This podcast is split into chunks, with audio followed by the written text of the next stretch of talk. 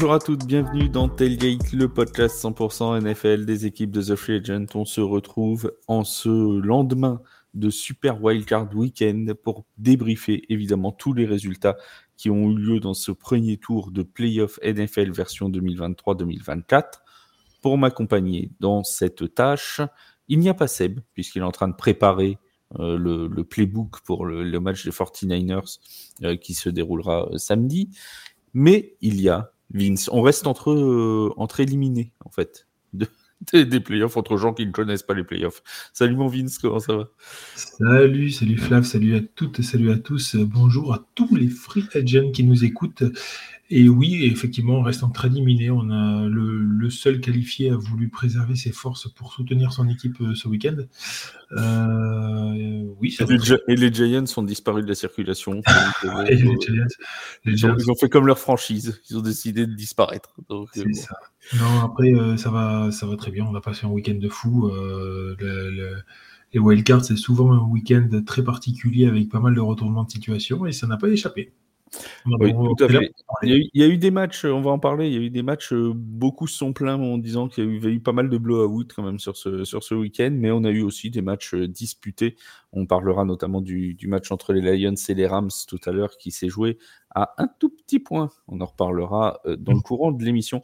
Juste avant de commencer le, déroulé de ces rencontres, une petite précision pour nos auditeurs. Vous écoutez ce podcast le mercredi et non pas le mardi comme les autres euh, semaines, puisqu'on a fait le choix dans la rédaction de TFA, et c'était d'ailleurs une idée de Vince, donc euh, comme ça il, est là pour en parler. Euh, on a fait le choix de d'attendre la fin de toutes les rencontres pour pouvoir faire un débriefing complet de ce tour de playoff. C'est la raison pour laquelle on n'a pas pu enregistrer le lundi soir, puisque deux matchs n'étaient pas encore disputés. Donc vous retrouvez ce podcast mercredi, mais vous retrouverez dès demain, jeudi, sur toutes les plateformes d'écoute, les previews du Divisional Round. Ça, ça ne change pas pour les previews. Ce sera bel et bien jeudi que ce sera diffusé. Voilà, c'était la petite note explicative auprès de nos auditeurs qui le méritent, puisque tous les tous là mardi étaient sur Apple Podcast, Spotify et tout. Ils disaient mais que se passe-t-il? Il n'y a pas de tailgate? Nous aurait-il oublié? Il n'en est rien. Nous ne vous oublions pas. Hein, Donc sachez déjà que ça nous fait vraiment plaisir hein, de voir que vous êtes euh, euh, fidèles et nombreux à nous demander pourquoi il n'y a pas de tailgate un jour où normalement c'est diffusé, ça prouve que bah, vous écoutez. Vous écoutez, ça vous plaît, et ça, c'est vraiment que du bonheur pour nous. Euh, on en est ravis. Et vous êtes de plus en plus nombreux, donc on, salue les nouveaux arrivants, ceux qui, on salue les anciens aussi, hein, mais les nouveaux arrivants qui, nous ont découvert il y a peu de temps, euh, n'hésitez pas à rester avec nous, n'hésitez pas surtout à noter sur les plateformes d'écoute, mettez, mettez des petites étoiles, ça nous fait toujours, euh, toujours plaisir.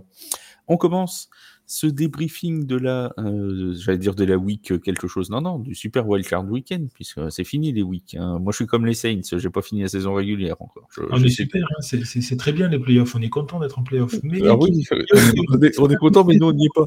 On est content, mais on, s'en fiche, on n'y est pas.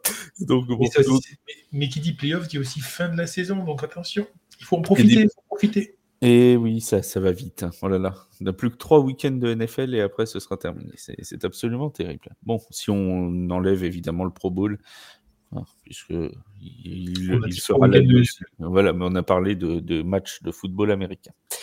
Alors, on commence avec donc les Cleveland Browns qui étaient, qui allaient se frotter aux Houston Texans. C'est un match un peu particulier parce que les Texans recevaient en tant que champions de division, mais paradoxalement, ils avaient un moins bon bilan que les Browns. 10 victoires, 7 défaites pour les euh, Texans, 11 victoires, 6 défaites pour les Browns.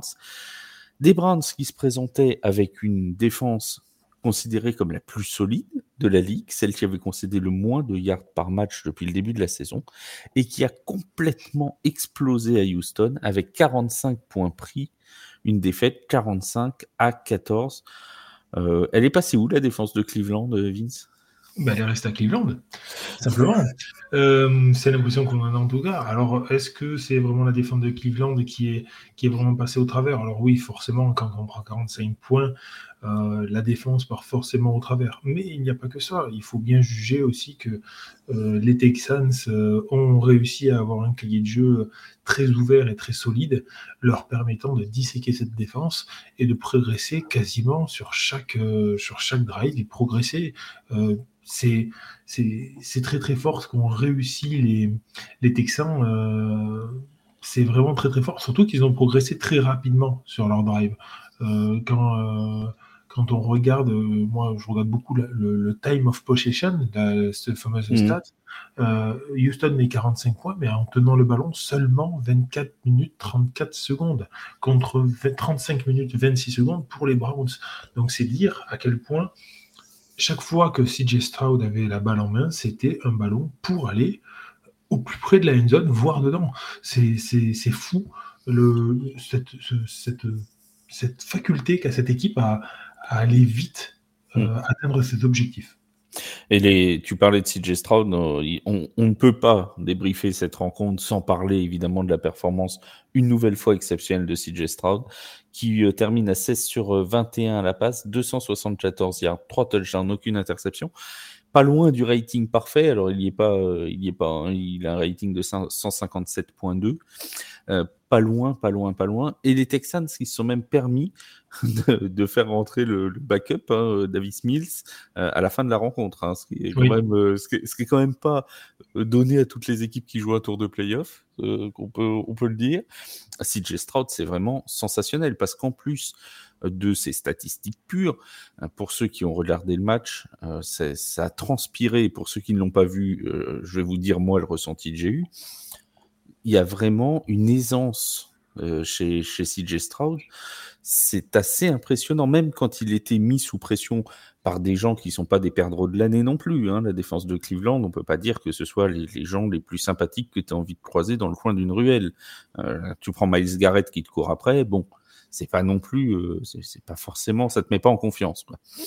Enfin, moi, je serais pas en confiance en tout cas. Et CJ Stroud, qu'est-ce qu'il fait? Eh ben, il a l'air tranquille, il arrive à se détacher, il prend les bonnes décisions. Quand il faut, il balance une flèche sur Nico Collins. Vraiment, une aisance pour un, pour un gamin, hein, si j'ose dire, de 22 ans, c'est quand même assez, assez impressionnant. Il nous a déjà bluffé sur toute la saison régulière. Il sera très probablement euh, rookie offensif de l'année, à moins d'une surprise monumentale. Mais là, en plus. Nakua, a fait une très grosse fin de saison. Voilà, oui, oui. Il y a Puka Nakua aussi. Et on va en reparler parce que lui aussi a brillé pendant ses playoffs euh, NFL. Pour moi, juste pour faire une petite digression, euh, les, effectivement, les deux, les deux rookies euh, offensifs de l'année, ça peut être Nakua ou, ou CJ Stroud. CJ Stroud a le, problème d'avoir loupé deux matchs. Nakua était beaucoup plus régulier tout au long de l'année. Ouais, après on, débattra, on fera une, spéciale, une spéciale trophée. Non, mais ça me permet de l'annoncer. On fera une spéciale trophée NFL euh, la semaine avant le Super Bowl, juste avant que les awards NFL soient remis. Euh, nous ferons nous aussi nos awards, les fameux TFA Awards. Ce sera la troisième édition de ces TFA Awards. Donc voilà, on fera un, spécial sur les distinctions de fin de saison. Et donc, juste pour rebondir sur ce que tu disais sur ce gamin, effectivement, parce qu'il ne faut pas l'oublier, hein, c'est euh, drafté cette année, mais il ne faut pas oublier un truc, c'est que le coach, c'est un nouveau coach en, NFL aussi. C'est la première année de ce coach en NFL. On arrive dans un match de playoff où on a une pression quand même assez folle sur ces Texans qui arrivent. Alors, une pression, tout est relatif. À mon avis, la pression euh, côté Dallas, il l'avait beaucoup plus que côté euh, Houston. C'est-à-dire que Houston, s'il passait, c'était bénéf. S'il perdait, mm. bon, à la limite, euh, c'était limite logique et c'était déjà très bien d'être arrivé là. Mais pour autant, ils sont arrivés, ils ont eu un cahier de jeu très solide, très, très précis et ils ont disséqué clairement cette équipe avec des jeux, mais euh, vraiment des super jeux. J'avais l'impression que c'était un highlight tout le temps. Euh, une ligne offensive à noter qui est quand même très costaud. Euh, Houston, ils n'ont pas beaucoup laissé passer les pass rushers des, des, des Browns, comme tu l'as dit. Il a été rarement mis sous pression et quand il a été, il a su s'en sortir très bien. Résultat, ben, zéro sac de son côté. Donc, ben, franchement, la partition est, vraiment belle. Et pourtant, pourtant, parce que on, fait des comparaisons, donc on va comparer. Les, en, total yard, Houston est à 356, Cleveland n'est pas loin, 324, ils ont que 30 yards de moins, et pourtant il y a 30 points d'écart. Quand on regarde les stats des QB purs, 16 sur 21, 264 yards pour CJ Stroud, c'est super, 3 TD, 0 interception. Mais quand on regarde Joe Flacco, 34 sur 46, 307 yards. Alors certes, les deux interceptions sont vraiment pas belles, mais 34 sur 46, 307 yards pour un match de playoff sur, sur une personne, un vétéran, qui a rejoint l'équipe seulement trois matchs avant. Donc c'est quand même à noter, euh, la performance de Joe Flacco a été quand même très forte, même si, même si je suis d'accord et je le tempère beaucoup, les deux interceptions ont beaucoup changé la donne. Et euh, forcément, ça laisse un goût d'amertume. Euh, moi, ce que je me dis, c'est que peut-être qu'avec quelques semaines de plus avec ses équipiers, avec sa, eh ben, peut-être que ces interceptions-là n'auraient pas eu lieu. Alors peut-être qu'on peut, on peut réécrire l'histoire complètement. Hein.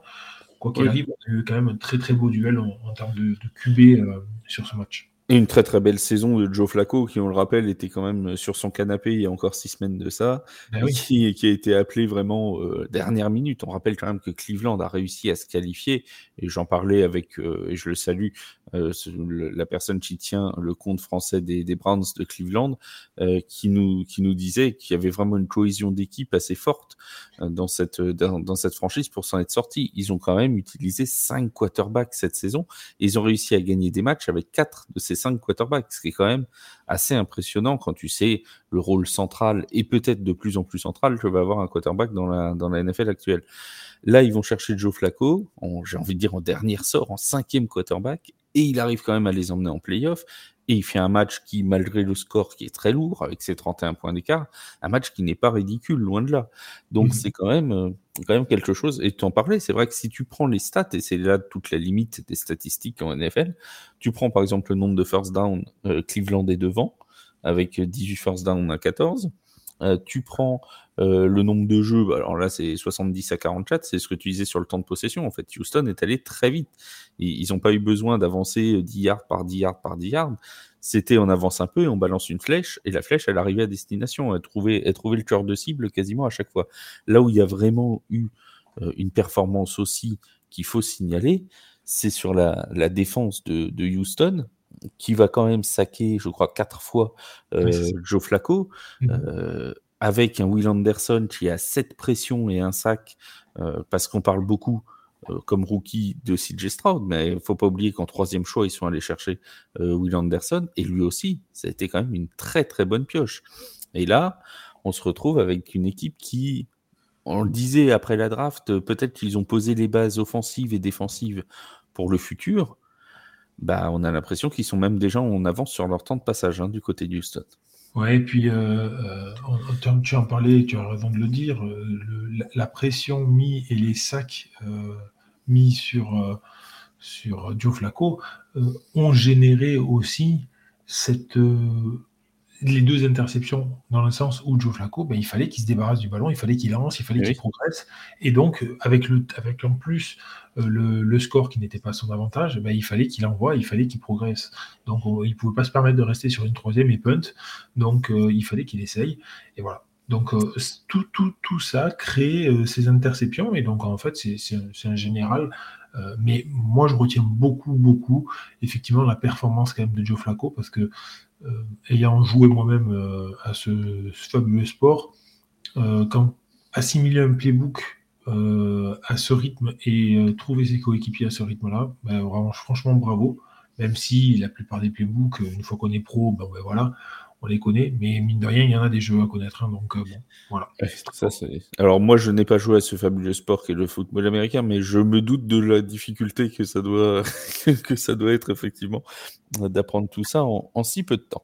Je noterai juste quelque chose, par contre, parce que lors d'un lors podcast en fin d'année, j'avais dit que Houston avait, avait, avait peut-être une faiblesse au niveau du, du, rush, au niveau de la course. Et euh, je trouve que sur cette, sur cette partie, ils ont quand même répondu a quand même pas mal d'attentes. Alors oui, ils sont que, entre guillemets, à 76 yards euh, de rushing euh, sur, euh, sur quand ils ont 280 à la passe. D'accord, ça fait peu, mais pour autant, la ligne a été quand même assez forte, a permis de progresser. Et c'est quand même quelque chose qui est à noter parce que je ne m'attendais pas à ça, surtout contre une équipe des Browns qui était réputée pour, sa défense au sol. D'ailleurs, euh, justement, euh, peut-être qu'ils n'ont pas voulu aussi euh, trop utiliser le sol en raison de la, force de, Cleveland, mais une petite question qui, me vient à l'esprit rapidement. On se rappelle qu'ils ont joué le jour de Noël ou le jour du réveillon, l'un contre l'autre, que les, Browns avaient gagné assez largement face, aux, face aux Texans. Il n'y avait pas CJ Stroud ce soir-là, mais il y avait Joe Flacco. Est-ce que finalement cette absence en saison régulière de, de CJ Stroud n'est pas un avantage dans le sens où bah, Cleveland n'a pas pu s'ajuster par rapport à ce qui s'était passé il y a trois semaines, alors que Houston, eux, ont pu. Tu vois, il y avait, il y avait, déjà Joe Flacco qui était là, il y avait les mêmes receveurs qui étaient là. Tu vois ce que je veux dire? Est-ce qu'il n'y a pas eu finalement cette absence de CJ Stroud où on se dit, bah, ils n'ont pas pu voir ce que donnait CJ Stroud sur un match en réel. Alors, il y a la vidéo, il y a la préparation de match et tout, mais il ne l'avait pas affronté. Donc, ça se trouve, il y a peut-être eu un avantage de ce côté-là. Euh, finalement, son, absence en saison régulière a, peut-être donné un, petit plus euh, pour, les, pour les Texans, non, Thomas Alors maintenant, euh, bon, maintenant que les Texans ont gagné, oui, on va pouvoir le dire. Après, j'ai des doutes quand même parce que ils le connaissent, effectivement, il y a énormément de vidéos, ils peuvent le voir. Après, on en a parlé lors de notre live de dimanche pour moi, CJ Stroud rentre dès sa première année dans une classe de, de QB euh, qu'on appelle des QB, euh, non pas des, des, des, QB des franchise players, mais des QB générationnels. Euh, on s'en rapproche de plus en plus. Alors, c'est le terme est, fort pour sa première année. Il va falloir qu'il confirme dans les années à venir, pas forcément que l'année prochaine, mais peut-être dans deux ans. Mais oui, effectivement, CJ Stroud, c'est un ovni, c'est quelque chose que, que je pense qu'on connaissait ses qualités, mais on ne pensait pas qu'il puisse à ce point s'imposer en NFL dès sa première année. De là à dire que son absence lors du match contre les Browns a été euh, préjudiciable pour les Browns, je ne suis pas sûr, parce qu'au final, s'il avait joué contre les Browns et qu'ils avaient gagné, est-ce que même les Browns se seraient qualifiés? Donc bon. oui, ça c'est. Alors, il se serait qualifié avec 17, je pense qu'il se qualifiait quand même. Mais euh, bon, c'est vrai que ça n'aurait pas été forcément le même, euh, le même tableau de playoff, évidemment. Voilà. Euh, bon, c'est Bon, quoi qu'il arrive, ce qui est sûr, c'est qu'en tout cas, CJ Stroud, il va falloir le, le, lire et le connaître, là, parce qu'à mon avis, Et ce qui est sûr aussi, c'est que on a vraiment une. Et là, c'est, ça saute peut-être encore plus aux yeux avec ce duel direct, si j'ose dire, contre les, les Browns. On a vraiment une, euh, un joueur qui transforme euh, son équipe du tout au tout. Quoi. Tu, quand tu vois la prestation entre il y a trois semaines et là, c'était pas il y a six mois, hein, c'était même pas en début de saison. C'était entre il y a trois semaines et là. Et tu vois, et, j'ai envie de dire presque la seule différence qu'il y a entre les deux, c'est qu'il y a CJ Stroud sur le terrain. Et, le, et, tu, et tu vois la différence de physionomie de la rencontre, c'est assez euh, impressionnant. Après, c'était un match de playoff, c'était un peu différent. c'est toujours, toujours, autre chose. Hein. Je, vais, je, vais, juste rebondir aussi sur ce que tu disais, parce qu'on parle beaucoup effectivement de CJ Stroud pendant, pendant, chez les Texans. Moi, je, je note beaucoup, beaucoup le, le coach. Attention, hein, le coach euh, qui ah arrive avec, son cahier de jeu. Et donc, euh, les coachs adverses doivent s'adapter à ce nouveau cahier de jeu hein, qu'ils ne connaissent pas, puisque ce coach arrive. Euh, c'est un nouveau coach en NFL. Euh, je vais noter quand même aussi beaucoup, effectivement, tous les rookies qui sont là et qui, qui euh, Will Anderson, tu en as parlé, qui sont autour de CJ Stroud. Et l'avenir est radieux, moi je trouve, pour cette équipe, parce que c'est une équipe très jeune, c'est une équipe qui a beaucoup d'avenir, et en plus de ça, je pense qu'il y a beaucoup de joueurs qui vont être intéressés pour jouer avec ces joueurs-là, avec CJ Stroud, avec Singletary, avec Nico Collins, avec, avec ce coach-là, et, ben voilà, moi je dis que c'est tout bénef pour ces Texans, que euh, franchement, en termes de reconstruction, ben là ils ont fait très fort. Oui, effectivement, ils pourront euh, essayer de regarder du côté de la free agency, notamment s'il n'y a pas des, petites choses à ajouter sur leurs points faibles pour la rendre encore meilleure. Les Texans qui sont donc qualifiés pour le Divisional Round. On passe aux Chiefs de Kansas City qui ont eux aussi gagné à domicile 26 à 7 euh, face aux Dolphins de Miami. Euh, des Chiefs de Kansas City qui ont été eux aussi, alors impressionnants, on, va, on va en reparler. Euh, déjà, avant de parler du match en lui-même, première question parce que ça a agité les réseaux sociaux. Je veux ton avis, Vince. Fallait-il fallait-il reporter la rencontre entre les Chiefs et les Dolphins pour niveler un petit peu le, moins 35 degrés ressenti qu'il y avait sur le terrain, ne serait-ce que de quelques heures, pour que la température soit plus clémente. Quel est ton avis sur le sujet? On a des pros et des contre. Hein. Donc là, on a, du, on a du pour et du non. Donc vas-y, donne-moi ton avis à toi. Je sens que ça va être le même que le mien, je sais pas pourquoi. Toi, tu, es, tu es un homme qui aime l'avantage du terrain, je le sais. je le sens. Il, est pour Denver, alors il va aimer l'avantage du terrain. Mon avis à moi, c'est que si Miami voulait jouer sous des chaleurs à 30 degrés, ils avaient qu'à gagner contre les Bills. Gagner en saison régulière et recevoir. Et ben voilà, Et c'est tout. Et je suis désolé, mais le football américain, on doit le jouer qu'importe la condition météorologique, excepté euh, l'orage. Et donc, il y en a eu une nouvelle cette année quand on ne voit pas le bout de ses mains quand on tend ses bras. Effectivement, c'est ah. difficile de jouer. Alors, alors voilà. Alors, il y a eu ce débat-là, et on va déborder avec le Bills Steelers parce que on nous a dit oui, euh, euh, les, la NFL doit jouer quelles que soient les conditions. C'est, un petit peu ce qu'on entend tout le temps. C'est-à-dire c'est une, une, vieille pensée qui se dit bon bah la NFL, elle ne reporte pas ses matchs.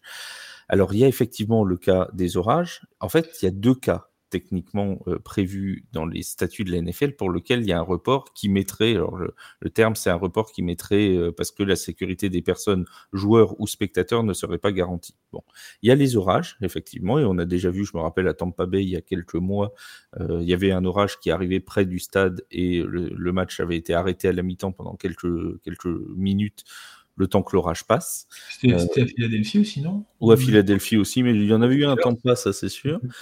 Euh, donc il y a ce, côté, il y a les orages et les tempêtes, ouragans, etc., etc., etc.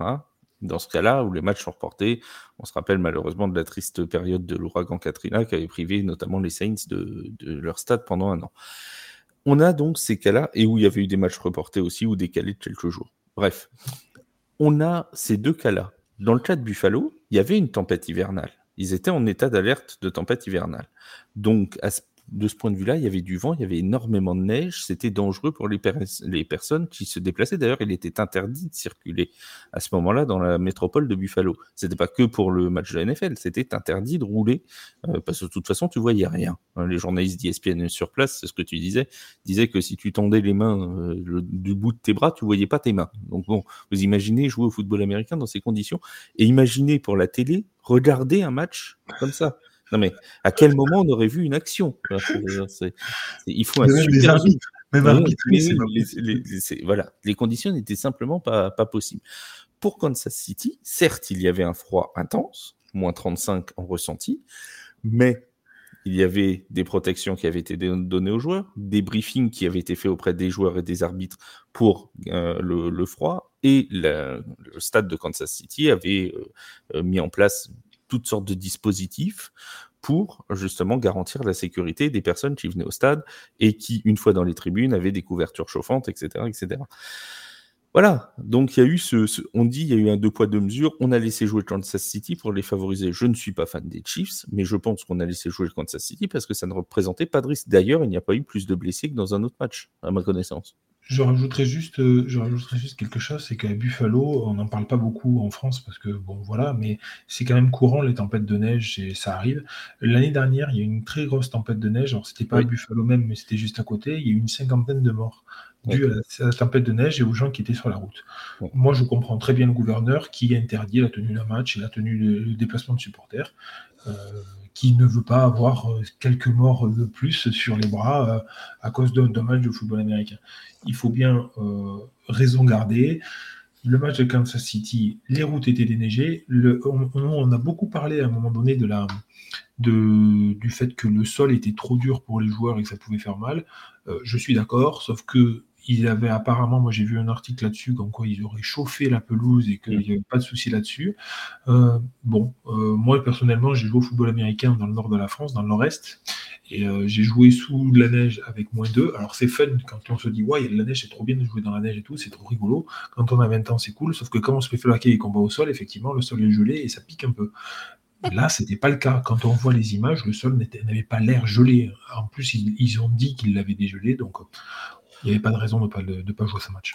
Voilà, donc euh, on a ce. Et il y avait eu aussi, tu parlais de l'an dernier de la tempête à Buffalo qui effectivement avait fait des morts, et il y avait eu aussi ce cas où euh, ils avaient délocalisé un match euh, juste avant Thanksgiving du côté de Détroit. C'était contre les Browns de Cleveland, si ma mémoire est bonne. Et voilà, mais parce que là c'est pareil, l'aéroport était impraticable, ils ne pouvaient pas atterrir, il y avait eu tous ces problèmes-là. Donc à partir de là, si l'équipe adverse peut pas se rendre dans le stade, évidemment, ça pose problème pour jouer. Bon, et encore une fois, c'est un cas de tempête hivernale. Les statuts de la NFL sont clairs. En cas d'orage ou de tempête, les matchs peuvent être reportés. Dire qu'il n'y a jamais de match reporté en raison des conditions climatiques, c'est faux. Euh, il y en a eu des dizaines en fait, et depuis des dizaines d'années, ça existe. Ça, c'est pas depuis, euh, c'est pas une lubie qui date d'il y a deux ans. Vous pouvez regarder, hein, ça a commencé dans les années 90, euh, des ouragans, des choses comme ça qui arrivent près. L'an dernier, il y avait un ouragan qui est arrivé sur la Floride et il y avait un match à Miami. Pendant un, long moment, ils ont guetté la trajectoire de, l'ouragan pour savoir si ça allait être jouable ou pas. Parce que si mmh. c'était trop près du stade, ils auraient reporté le match, évidemment. On va pas jouer un match de football américain avec des ventes de 120 pour la sécurité, c'est impensable. Et on va pas le faire juste parce que euh, ça ferait plaisir à des gens qui se diraient bah oui, vous voyez, la NFL, ils sont plus forts que tout le monde, ils jouent des matchs dans toutes les conditions. Non. Il y a des moments, il y a il y a de la sécurité qui doit intervenir. Et honnêtement, c'est mon avis après chacun aura le sien. Je ne pense pas que Kansas City a été euh, favorisé par la NFL sur ce coup-là. Ils ont juste appliqué les statuts et Kansas City s'est favorisé lui-même en remportant sa division, au contraire des Dolphins de Miami. Voilà, qui, s'ils voulaient jouer dans leur stade, avaient qu'à battre les Bills en semaine 18. Voilà, c'est aussi simple que ça. On en revient donc à ce match entre les Chiefs et les, et les Dolphins, puisque pour la deuxième fois de la saison, les Chiefs ont battu les Dolphins. Et j'ai envie de dire, presque, dans un remake de ce qu'on avait vu en Allemagne. C'est presque, alors pas un copier-coller, mais on a quand même, on reviendra sur, euh, Kansas City euh, juste après, on va déjà parler de Miami, on a quand même cette faculté des Dolphins, ou plutôt cette non-faculté à produire des points contre Kansas City, c'est assez euh, impressionnant. C'est le plus faible total de points marqués par Miami de toute la saison. Euh, il n'avait jamais marqué moins de 10 points sur une rencontre. C'était une attaque complètement explosive. Ils arrivent face à Kansas City. Et là, ils marquent 9 points. Et le deuxième plus faible total de points marqués cette saison par Miami, c'est 14 points. Et c'était, je te le donne en mille, contre les Chiefs de Kansas City en Allemagne. Et à un moment, c'est plus un hasard. Hein. Non, c'est pas un hasard, puis c'est. Enfin, là, on va pouvoir parler de beaucoup de choses, parce qu'en fait, euh, effectivement, donc il y a le facteur température, on en a parlé, euh, le facteur euh, expérience qui rentre en compte à ce stade des playoffs, l'impact, l'ascendant psychologique qu'ont pris les Chiefs lors de ce fameux match en Allemagne, parce que ce match-là a été quand même dominé de la tête et des épaules par les Chiefs en Allemagne. et, et puis surtout, euh, puisqu'on parle des Dolphins, euh, j'ai l'impression qu'ils ont été prêts trop tôt dans la saison, euh, qu'ils étaient incroyablement forts en début d'année et qui se sont écroulés petit à petit, et que c'était ces fameuses équipes qui gagnaient tout contre les petits mais qui perdaient tout contre les gros. Qui, alors, à part contre Dallas, si je ne me trompe pas, ils ont battu, ils ont battu euh, les, Cowboys, les, Dolphins, mais sinon, ils n'ont pas de très très gros, euh, euh, de très grosses proies à leur tableau de chasse. Moi, personnellement, je les ai vus très beaux, surtout après cette victoire contre, contre Denver avec 70 points. Euh, mais est-ce qu'ils n'en ont pas trop montré? Est-ce que, au contraire, on a, c'était pas un jeu qui était trop stéréotypé et, dont, on, pouvait trop facilement attendre euh, l'ouverture du cahier de jeu et donc que les coachs défensifs se mettaient bien face à ce jeu-là Je n'arrive pas trop à l'expliquer parce que les talents sont là. Intrinsèquement, euh, tu as, il a montré plein de bonnes choses, donc on sait qu'il a du talent. Euh, de, Devon Achan, malheureusement, euh, il s'est blessé un peu au mauvais moment. Ça lui a, ça lui a quand même un peu plombé sa fin de saison, cette blessure-là qui, qui l'a vraiment un peu éloigné, et puis il a eu du mal à revenir, surtout. vraiment, il, il, il, il, au final, très peu de portée de balle. Il n'a eu que 6 sur le match contre, contre les Chiefs. C'est pas beaucoup. Euh, Tyreek Hill euh, s'est aussi un peu effondré en fin d'année. il était sur une base de 2 milliards, il ne les a pas atteints. Et puis, euh, voilà. Ouais, assez, assez, assez déçu de la fin de saison des, des, Dolphins de manière générale. Je ne sais pas ce que toi tu en as pensé, Flav, mais. Euh, alors, je préciserai quand même, je préciserai quand même parce que on va, sinon on va nous le reprocher chez la fanbase des Dolphins et on les adore en plus. On salue d'ailleurs le podcast de la fine équipe euh, qui, qui, fait du très bon travail aussi en podcast. Euh, mais on précise quand même qu'ils avaient énormément d'absents. Alors on va nous dire c'est l'eau de beaucoup de franchises à ce moment-là de la saison. Il y avait quand même beaucoup beaucoup de titulaires qui étaient qui étaient pas là. Moi, je pense qu'il y, y a, déjà une énorme performance, une énorme préparation de la, part de la défense des Chiefs de Kansas City. On sait que ça a été leur force et peut-être le côté le plus rassurant des Chiefs depuis le début de saison. Cette défense a toujours plutôt bien fonctionné, que ce soit euh, avec Chris Jones, mais que ce soit aussi avec un joueur dont on parle trop peu, qui est euh, Jarius Need, euh, franchement, qui est, un cornerback euh, qui, qui éteint les receveurs les uns après les autres. Et pour la deuxième fois de la saison, il a contribué à mettre sous les noirs Tyreek Hill, qui mmh. reste à 62 yards. Alors certes, il marque un touchdown, mais il, il, ne, il prend 62 yards. C'est, quand même pour Tyreek Hill assez famélique. Et le pire dans cette affaire, c'est que c'est le meilleur receveur des Dolphins. Et que si tu vas chercher le deuxième, c'est Cédric Wilson avec 37 yards. Forcément, ça reste compliqué. Les conditions météo dont on a parlé, était excellente pour la défense de Kansas City. C'était exactement, là, ça va être le genre de conditions qui va favoriser euh, les, petits scores, les petits, voilà. Donc les équipes plutôt défensives. Là, les Chiefs, ils se sont reposés là-dessus. Enfin, on va donner quelques stats quand même. Hein. Miami, c'est 151 yards de, de gagner euh, sur le, sur le. Alors attendez, oui c'est ça. Non, 199. Je sais plus. J'ai 264 yards, moi. 264. Oui, alors je dis n'importe quoi. Bon, voilà. C'est 188 à la passe et 76 à la course. Tout à fait. Mais c'est, tu vois, c'est vraiment. Enfin, quand tu prends les statistiques de, de l'année euh, des Dolphins, tu te dis, euh, quelle est la recette qu'ont les Chiefs pour réussir à les freiner à ce point? Parce que les autres équipes aussi auraient dû pouvoir être capables de, de faire ça, sauf qu'ils n'ont jamais été capables de le faire. Il y a beaucoup d'équipes qui se sont cassées les dents et étaient, assez bien placées pour savoir euh, que, que, que, ça, a été, ça a été compliqué. Sur... Moi, je vais te donner une autre stat aussi qui est marquante hein, sur, le, sur, le, sur, le, sur la partie euh, l'efficacité en troisième down. 8% seulement pour Miami. Oui, et pendant. Alors, si, si je dis pas de bêtises, je crois que c'est pendant les trois premiers cartons, ils n'avaient pas. Euh, enfin, si on prend trois cartons, je ne sais plus si c'est le 1, 3, 4, ou ils sont à 0 sur 6 en, en first down. Euh, en third down, 6, euh, seulement 6 first down et 0 sur 7 en, en troisième tentative. C'est, tu vois, c'est, il y a eu un carton où ça a marché, mais si tu prends les trois autres, ça a été la Bérésina pour les, pour, les Dolphins. Non, mais c'est bien. La, marche, la marche était aussi un peu haute. Hein. Il ne faut, faut, pas oublier non plus Kansas City, parce que là, on, s'est focus sur les Dolphins, on va aussi se focus sur les Chiefs, parce que c'est eux qui gagnent au final. Euh, quand on regarde, euh, Patrick Mahomes est, à 23 sur 41, c'est pas exceptionnel. 262 yards. Quand euh, tu as, le Golba, il a, il a 20 sur 39, donc 23-41 ou 20-39, on n'est pas loin en termes de stats. Mmh de, similarité. Par contre, ce qui fait la différence, euh, c'est derrière les, yards euh, quand même, parce que même s'il a que trois passes de plus que, tu as, euh, Patrick Mahomes arrive à, envoyer quand même 60, 80 yards de plus, 75 exactement, de plus à la passe. Et, et, la grosse différence, elle se fait à la course. 147 yards à la course pour Kansas City contre seulement 76 pour Miami. Alors, ça, fait une énorme différence. Alors qu'on a le meilleur marqueur de touchdown de l'année euh, sur, le jeu au sol avec Raheem Mostert euh, du, côté de, du côté de Miami. Et là, effectivement, c'est surtout Isaiah Pacheco qui a une nouvelle fois, j'ai envie de dire, euh, apporté ce, ce, plus. Parce que quand Patrick Mahomes, et on sait les difficultés qu'a Patrick Mahomes avec les receveurs cette année, dès que ça marche pas dans ce jeu de passe, les Chiefs peuvent s'appuyer sur Isaiah Pacheco on nous a souvent dit le jeu de course, c'est pas l'ADN des Chiefs de Kansas City, etc., etc.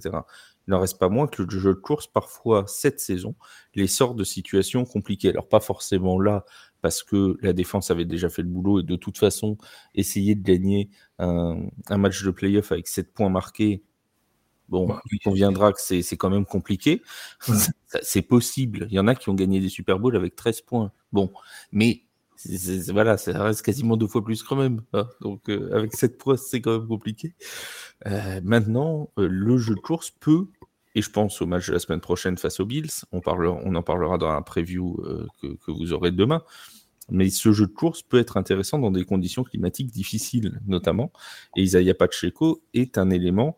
Alors, j'en rajouterai un deuxième très important dans l'attaque des Chiefs, c'est Rachi Rice, qui, quand même, pour un rookie, réussit une saison lui aussi absolument impressionnante. 130 yards encore et un touchdown en 8 réceptions dans ce match-là. Il a tout fait, notre ami oui. C'est vraiment. Alors qu'il est euh, quand même entouré de, receveurs comme, euh, comme Marquez Valdez Scantling, qui, qui, est quand même beaucoup plus chevronné en NFL. Tu vois mais, partout, partout. Justement, euh, et tu as raison de le souligner, hein, ce Rashi il, il, est arrivé à point pour euh, Patrick Mahomes, c'est devenu un peu une soupape. Quand ses receveurs lâchaient les balles, quand c'est. Euh, parce qu'à un moment donné, on en a parlé quand même, hein, on a même critiqué Patrick Mahomes, des fois à raison, souvent à tort, parce que quand même, imité dans les mains des receveurs qui ne, qui ne, qui ne catchaient pas, à commencer même par Travis Kelsey. Il y a un moment où euh, Travis euh, était, était un peu en travers. Euh, j'ai l'impression qu'ils sont bien revenus, qui avec leur expérience, ils sont arrivés, ils ont dit nous on sait faire, nous on connaît, on connaît la recette, on sait faire, on va y aller tranquillement. Et ils ont disséqué le jeu.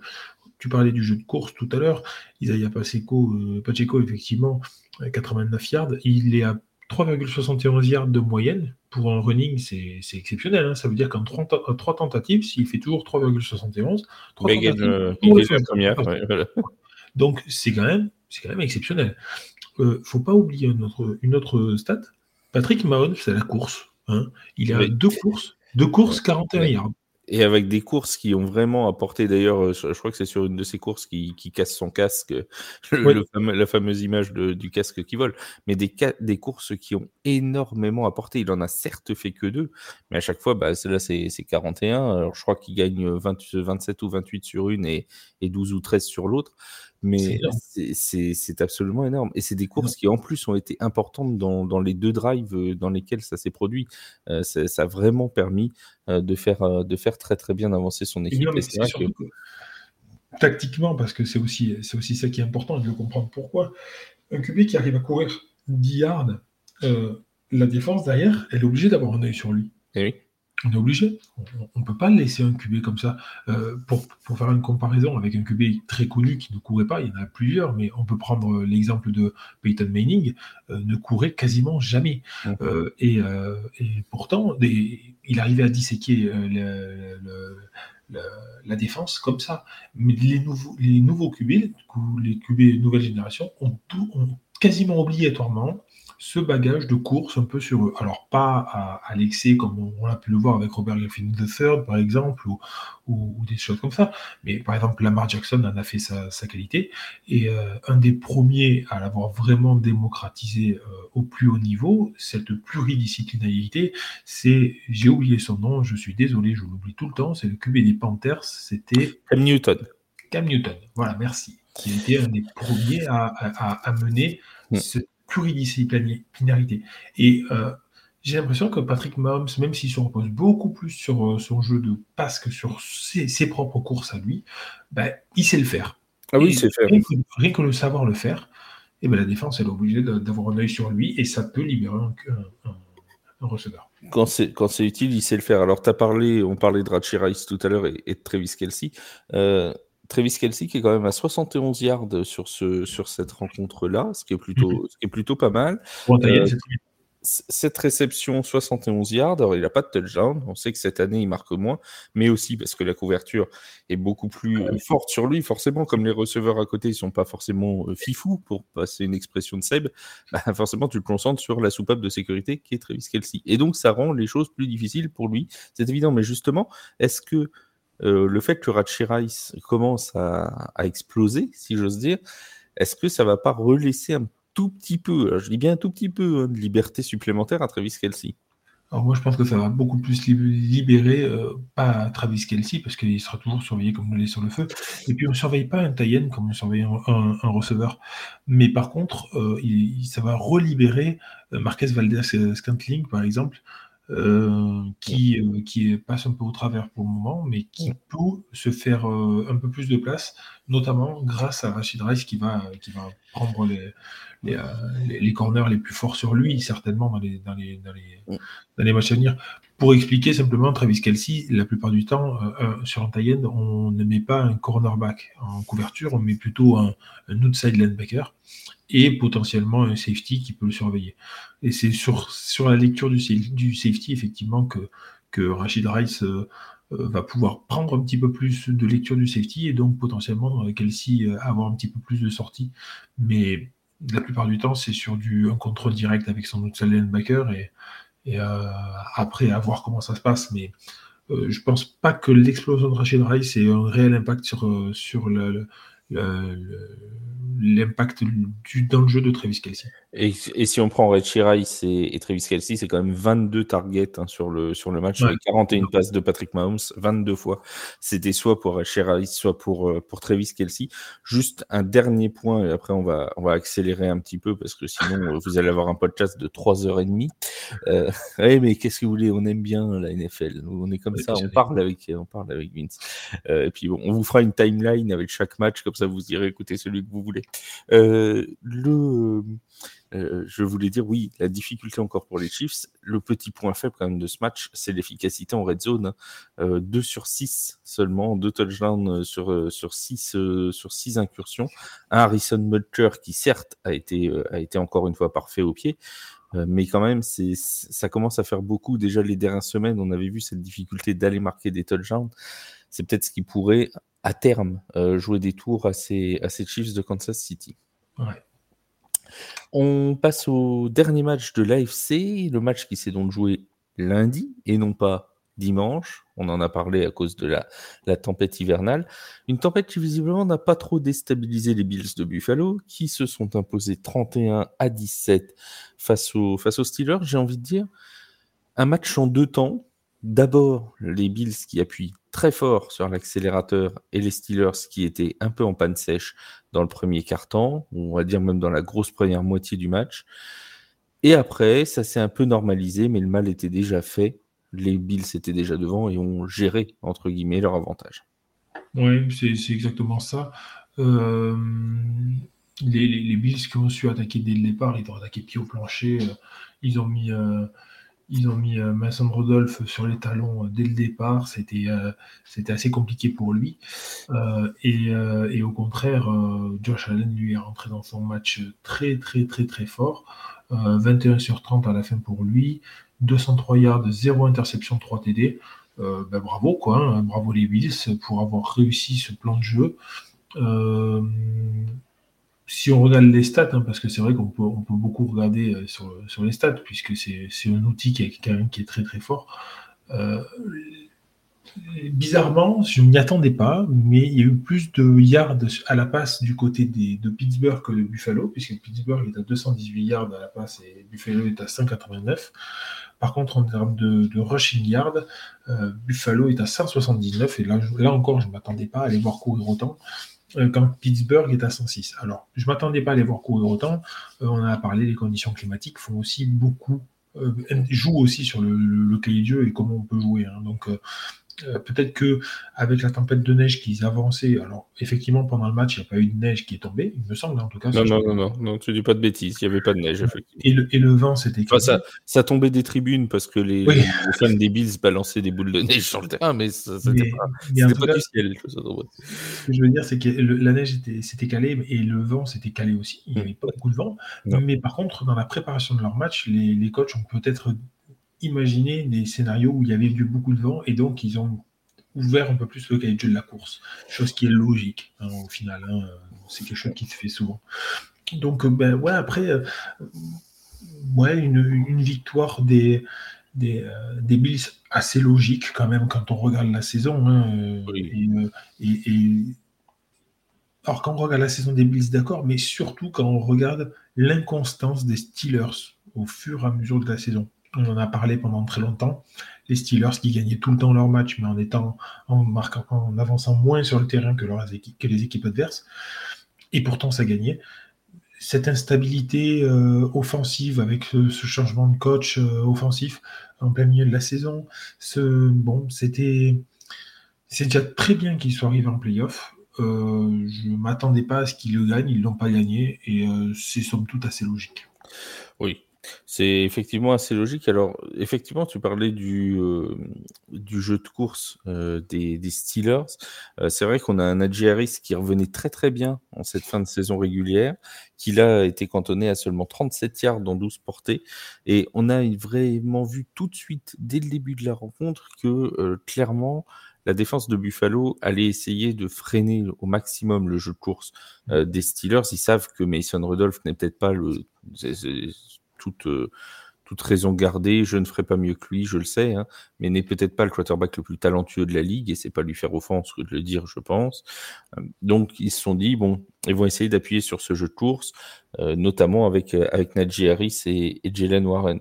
Warren finit à 38 yards, Harris finit à 37 c'est difficile de gagner un match pour les Steelers cette année avec seulement, euh, donc, euh, on va dire, allez, on va vulgariser 75 yards euh, avec leurs deux, deux running backs principaux, alors que, encore une fois, Harris était, était en pleine forme.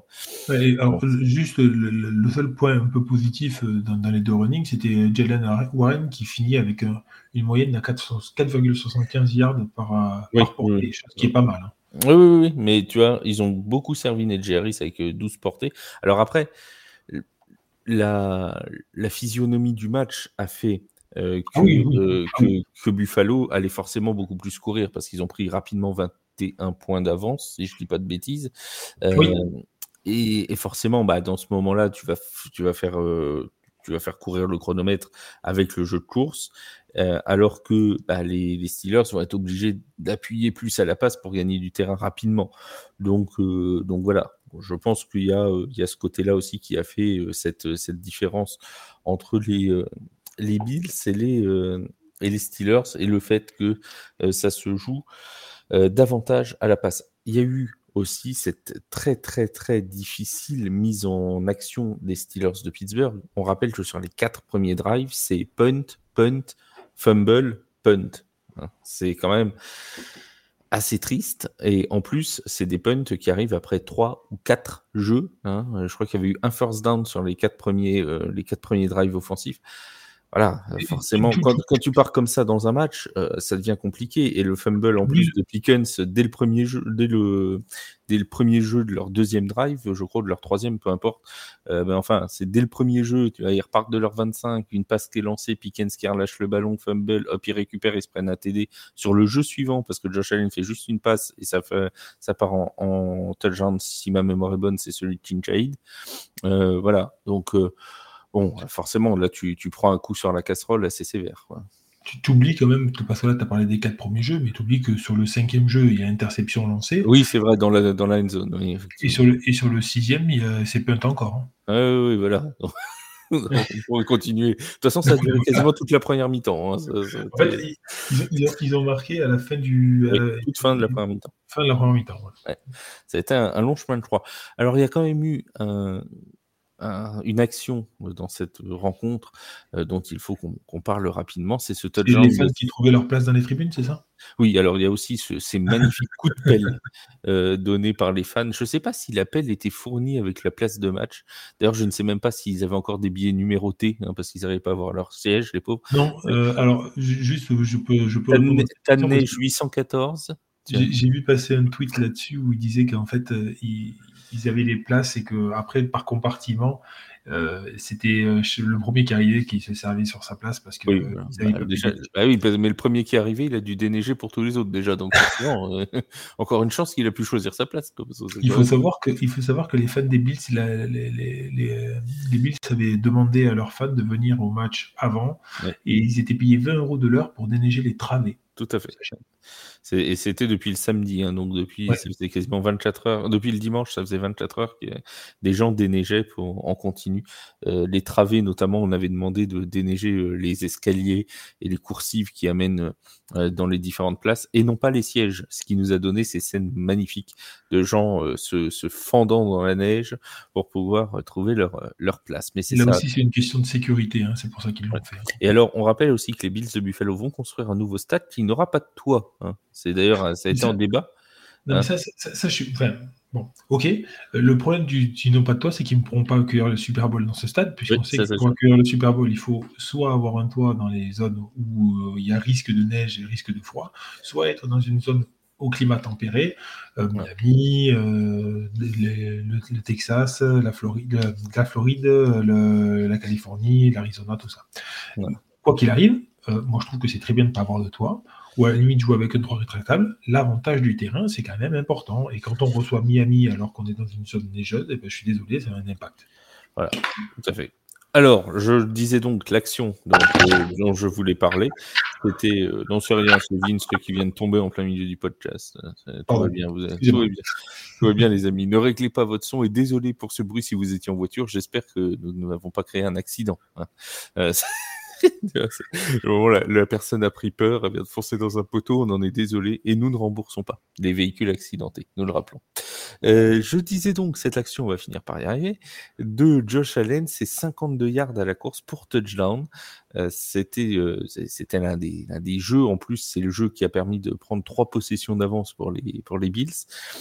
Et au milieu de cette course de Josh Allen, il y a eu un moment où il a freiné, où il a semblé qu'il allait slider pour finalement continuer sa course. Alors certains ont crié au fake slide, donc au, faux, euh, au, faux, slide, hein, au, faux, glissement, si j'ose dire. Euh, d'autres ont dit qu'il avait sans doute voulu le faire et puis qu'il s'était rétracté, mais qu'il n'y avait pas de, pénalité ni quoi que ce soit de, de mal intentionné. Est-ce qu'il y a eu, à ton avis, fake slide ou pas sur cette action de Josh Allen? Est-ce qu'il a tiré profit de ce ralentissement pour euh, finalement réussir à marquer son touchdown Moi, Je pense qu'il avait quand même assez d'avance et qu'il le marquerait quand même quoi qu'il arrive. Maintenant, euh, effectivement, fake slide ou pas, j'ai un peu. comment, comment dire? Mason Rudolph a été euh, pénalisé d'un fake slide à un moment plus tard dans la partie. Hein. Ouais, en fait, moi, c'est la règle que je comprends pas et qui m'énerve un peu. à partir du moment où un QB part, je vois pas pourquoi on le protégerait. Un QB, il décide de courir, et eh ben on va courir, on va, le, on va le cartoucher, il prend le risque de courir, et ben on le cartouche. S'il veut vraiment ne pas se faire cartoucher, il se met par terre euh, deux yards avant les défenseurs. Et il y a beaucoup moins de risques qu'il se fasse cartoucher. À mon, sens, à mon sens, le football américain, ça reste quand même un sport de contact, ça reste un sport de corps. Hein. Quand on a la balle, le but c'est d'éviter de progresser, mais c'est un sport de contact. Si tu veux prendre le risque de courir avec, ton, avec, avec ta balle, et eh ben tu y vas. Mais arrêtons avec ce cas-là. Pourquoi on protège que les QB et pas les running backs? Moi, c'est quelque chose que j'ai du mal avec ça. Ouais. Effectivement, on a ce, ce petit, euh, ce petit côté, euh, voilà, c'était un peu bizarre ce, ce moment-là parce que effectivement, s'il avait vraiment slidé et que le défenseur était allé au contact, il y aurait eu dans ce cas-là une pénalité à appeler pour, euh, pour brutalité non nécessaire. Donc, on a vraiment ce, ce côté un petit peu, euh, voilà, on peut pas toucher le QB tant qu'il est debout. Si slide, on peut plus, enfin, si justement on peut le toucher tant qu'il est debout. Si slide, on peut plus le toucher. Mais s'il fait à moitié semblant de slider pour continuer, bah du coup, on sait plus trop quoi faire.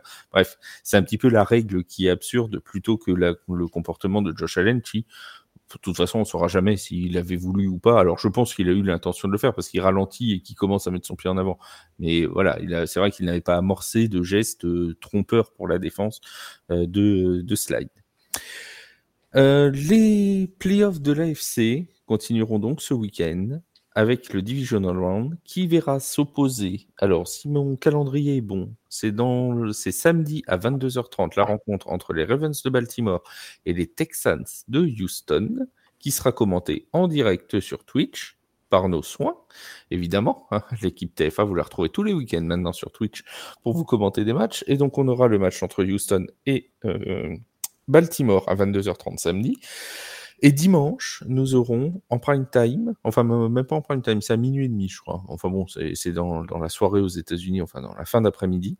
Nous aurons le match entre les Bills de Buffalo et les Chiefs de Kansas City. Un espèce de classique, euh, si j'ose dire, de ces dernières années en playoff, qui va euh, cette fois se dérouler à Buffalo, parce que d'habitude c'était plutôt à Kansas City. Mais voilà, on aura un Buffalo-Kansas City.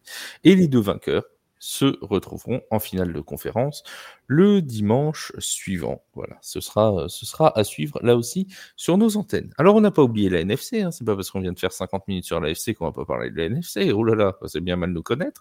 La NFC, donc, on est parti avec le premier duel de ce, de, cette, de cette NFC. Et celui-là, tu l'as commenté en direct, mon cher, mon cher Vince. Alors Dieu sait si tu la connais bien.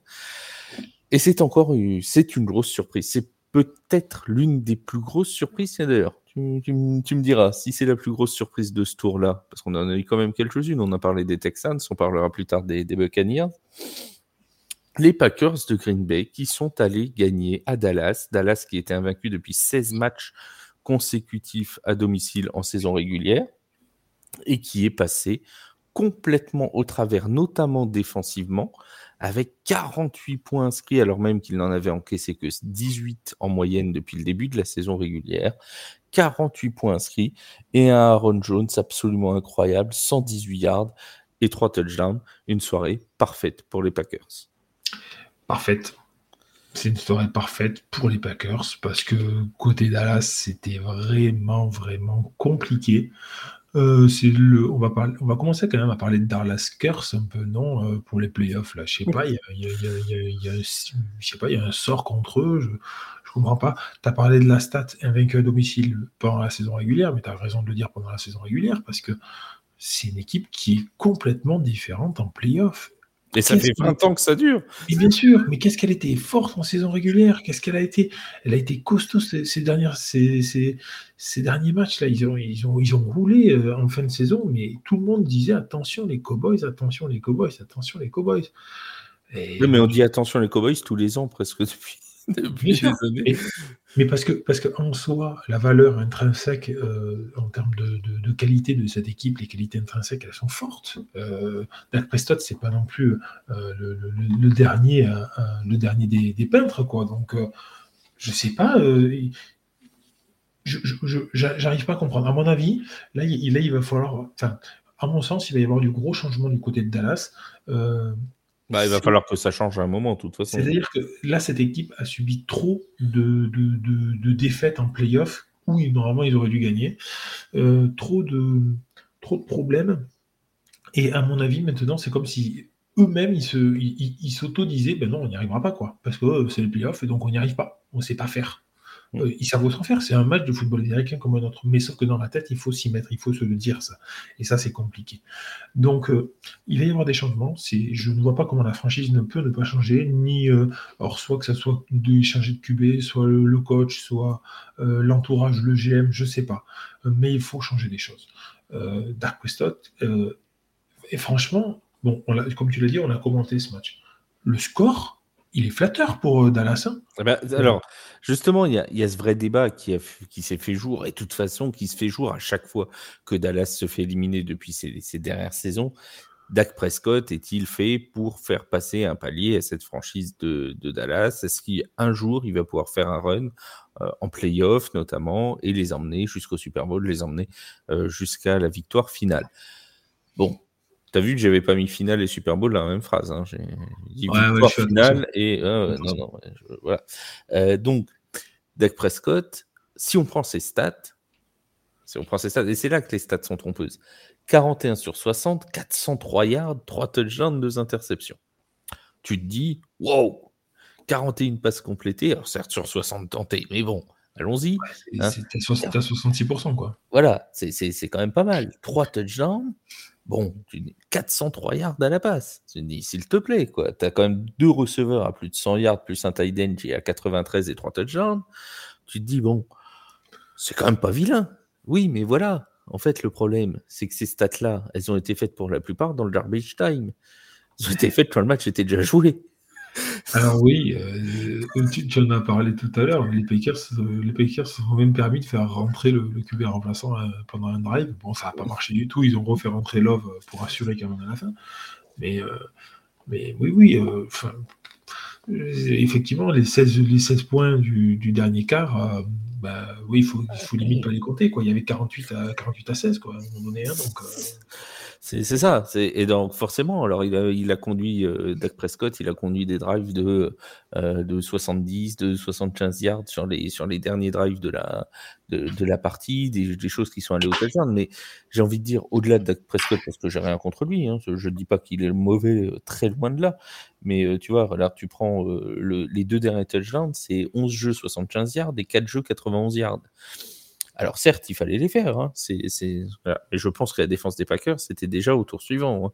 Donc, ah oui, oui c'était, c'était, euh, c'était l'équipe B des Packers qui était rentrée. Donc, euh, donc voilà, tu, ça s'applique aussi de la même façon pour Sidi Lem, qui est à 110 yards de réception si tu prends les stats purs. Mais il a été très bien muselé, notamment pendant toute la première période. Ah, plus que muselé, il n'a il a, il a pas vu le jour, il n'y était pas du tout. Dès, dès, le premier drive de Dallas, on a vu que euh, ils se sont parlé, ils se sont même injectivés euh, sur, euh, sur la touche. entre Sidi le coordinateur offensif, et, Dak Prescott. dès le premier drive, on a senti que Sidi n'y était pas du tout. il est rentré dans son jeu un peu plus en début de troisième quart, et puis pour ressombrer, et puis re-apparaître en fin de quatrième. c'est une déroute. Franchement, c'est une déroute. sur le live, on était, on a essayé de, vous faire vivre ça du mieux qu'on a pu, en essayant de, d'expliquer un peu ce qui se passait, le pourquoi, le comment.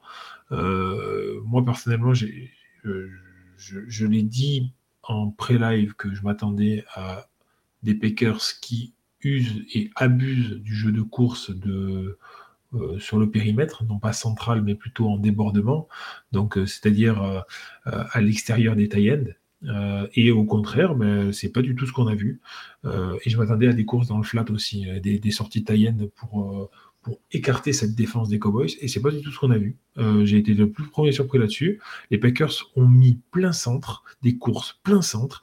Ils se sont dit, on va leur rentrer dans l'art. Ils leur ont rentré dans l'art. Et ils ont fait reculer ces Cowboys tout le temps, tout le match. La défense n'était pas là. Les deux safety je ne sais pas. Je ne sais pas quel était le plan de jeu des Cowboys.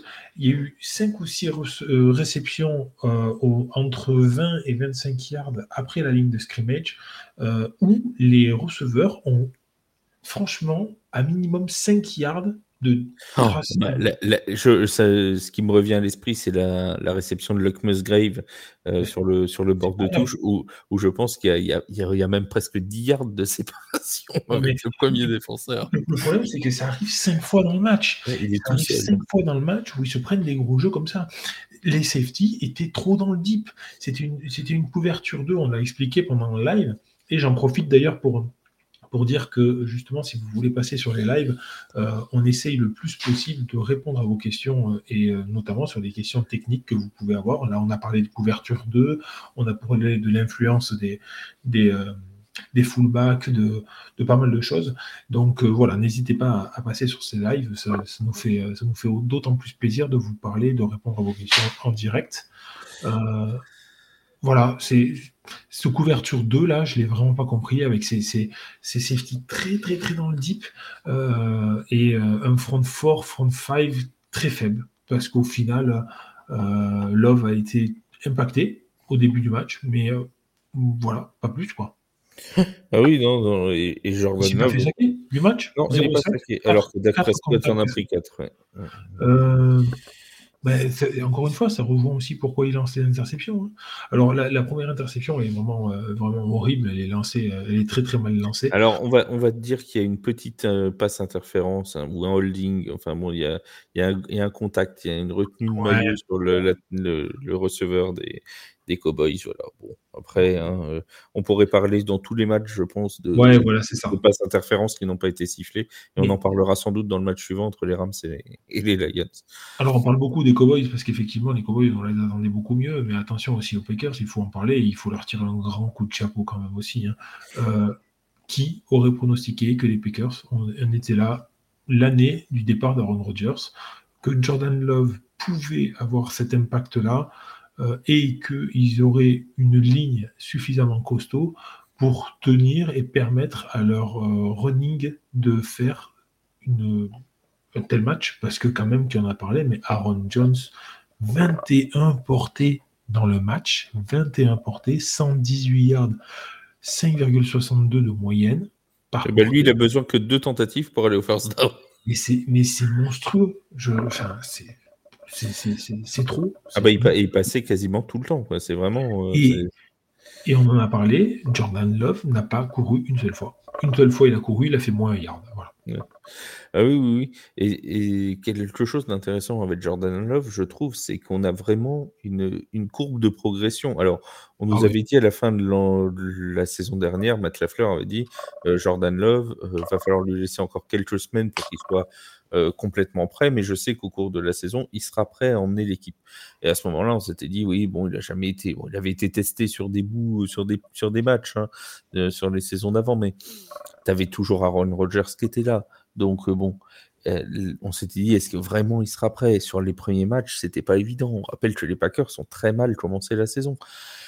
Et on sent, et moi j'ai le souvenir de ce match de Thanksgiving contre les Lions où on s'était dit, bon, euh, voilà, les Packers arrivent, le bilan est quand même nettement moins bon. Les Lions, cette année, même avec une lune gibbeuse bossue décroissante, vont réussir à gagner à Thanksgiving.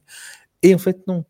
Et le match de Love ce jour-là, avait été un petit peu de la même veine que le début de match contre les Cowboys. On avait l'impression de voir un peu la même chose avec un Love qui, marche sur l'eau. Et c'est ça qui est d'autant plus intéressant pour les Packers, c'est que cette progression a l'air euh, presque continue. Ça, paraît pas exceptionnel. On n'a pas l'impression que ce soit euh, un coup d'éclat où il fait un gros match et puis voilà. On a vraiment l'impression que depuis la mi-saison, il a passé un cap et qu'il continue à progresser. Alors il est bien entouré, mais ce qui est très intéressant avec ces Packers, un petit peu de la même façon que ce que tu disais pour les Texans tout à l'heure, c'est que les Packers, c'est une équipe encore extrêmement jeune. Et on a un avenir qui s'annonce plutôt pas mal, j'ai l'impression, du côté du Wisconsin quand même. Oui, mais c'est encore une fois, je pense qu'il y a très très peu de personnes qui pouvaient imaginer ça de, cette année euh, en zéro euh, post-Rogers. Euh, non, non, il n'y a pas grand-chose de plus à dire. En fait, j'ai été très très surpris par le match, par la tournure des événements.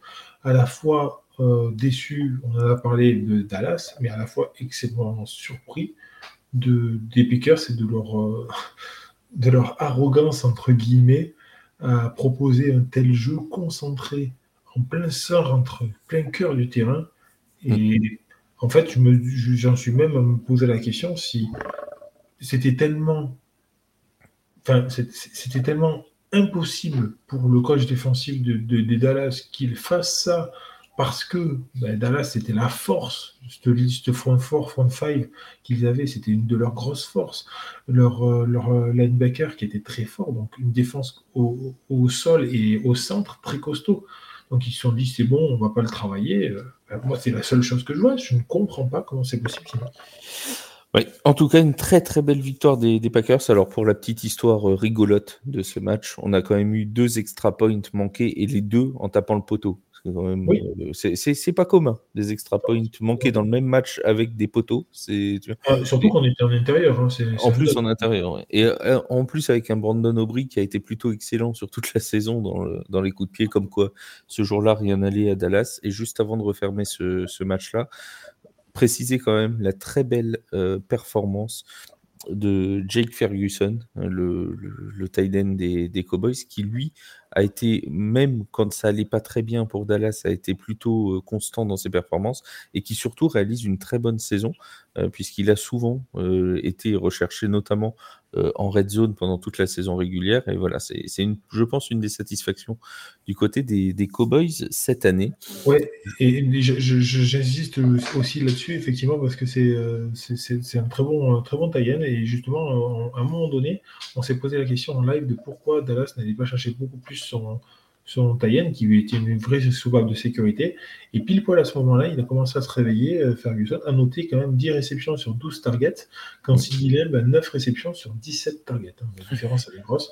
Et puisqu'on parle des bons matchs des personnes, euh, moi, je, je, veux quand même insister aussi sur un autre euh, joueur, mais cette fois du côté Packers, Romeo Doubs, qui a été fabuleux.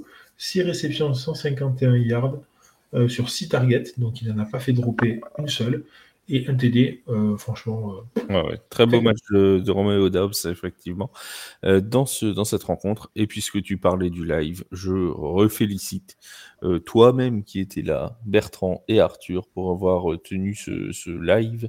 Et on rappelle qu'on en fera deux hein, cette semaine, des lives qu'on commentera deux matchs. Je vous redonnerai le programme à la fin de l'émission. Et puis il y avait Mika aussi avec nous, l'ancien de, de, TFA, qui, qui est passé nous voir et on le salue s'il écoute le podcast. Voilà. Venez, nous voir, venez avec vos questions. venez, en, live. On vous mettra le lien de la, chaîne Twitch. Suivez les, réseaux sociaux. Il va y avoir des, communications qui vont être faites sur les réseaux sociaux de TFA pour les lives de ce week-end avec le lien de la chaîne Twitch. Et venez vraiment discuter avec nous. Ça nous fait toujours plaisir. Même si c'est que 5-10 minutes où vous pouvez passer, ça nous fait toujours, euh, toujours plaisir. On continue de débriefer ces matchs, il nous en reste deux, et notamment celui que notre cher rédacteur Romain a appelé le, Staffordico, euh, le match entre euh, les Rams de Los Angeles et les Lions de Détroit, peut-être le match, même c'est certain, le match le plus serré de ce Super Wildcard Weekend, une victoire 24-23 des euh, Lions de Détroit, qui remportent donc leur premier match de playoff depuis 1991. Ça date, hein, quand même. Et en plus, ils auront la joie de recevoir pour le deuxième tour. Mais bon, ça, on en reparlera euh, un petit peu plus tard. Là aussi, un match qui s'est vraiment euh, décomposé en deux parties. une première mi-temps extrêmement offensive, où les, les drives couronnés de succès j'aurais envie de dire, se sont multipliés, que ce soit du côté des Rams ou du côté euh, des Lions de Détroit, hein, puisqu'on a euh, des, euh, un touchdown tout de suite pour Détroit pour ouvrir le score. Ensuite, on a un field goal des Rams, un deuxième touchdown de Détroit. Bref, sur les trois premiers drives offensifs des, des Lions, c'est trois touchdowns. Et sur les trois premiers drives des, des Rams, on a deux touchdowns, un field goal. Donc c'est parti en feu d'artifice.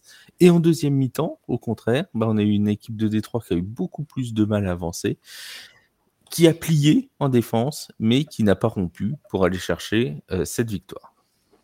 Exactement. Euh, et, euh, et, pourtant, les Rams ont dominé en termes de yards sur, la, sur la rencontre. 425 hein, yards remonter contre seulement, entre guillemets, 334 pour 2-3. Je dis seulement parce que ça reste une très très grosse performance de remonter 334 yards quand même. Hein. C'est 357 yards à la passe pour, euh, pour les Rams contre 255 pour les 3. Euh, à la course, c'est beaucoup plus serré. 68 euh, pour les Rams contre 79 pour les Lions. Euh, c'est, ouais, c'était un match hyper serré. C'était un match au couteau, euh, avec euh, ce, retour de, Matthew Stafford euh, à, Détroit et cette vidéo qui a beaucoup fait parler et qui a été beaucoup reprise sur les réseaux par Eminem qui a demandé à Matthew Stafford de laisser le match quand même à, Détroit pour toute sa carrière qu'il avait eu ici. bon, il ne l'a pas laissé, hein, Mathieu Stafford. il l'a pas laissé du tout. Autant vous dire qu'il n'a pas écouté Eminem, il ne l'a pas laissé du tout. Hein, mais, euh, mais c'est vrai que c'est assez rigolo. Après, voilà, c'est. Euh, les, Lions sont, comme tu l'as dit en fait, le début de match était très offensif. Les Lions ont serré la défense euh, pour, pour la deuxième mi-temps et ont empêché tout retour. Euh, seulement 6 points à 3 en deuxième mi-temps, je crois, si je dis pas Oui, c'est ça, c'est ça. Pour, les, Rams.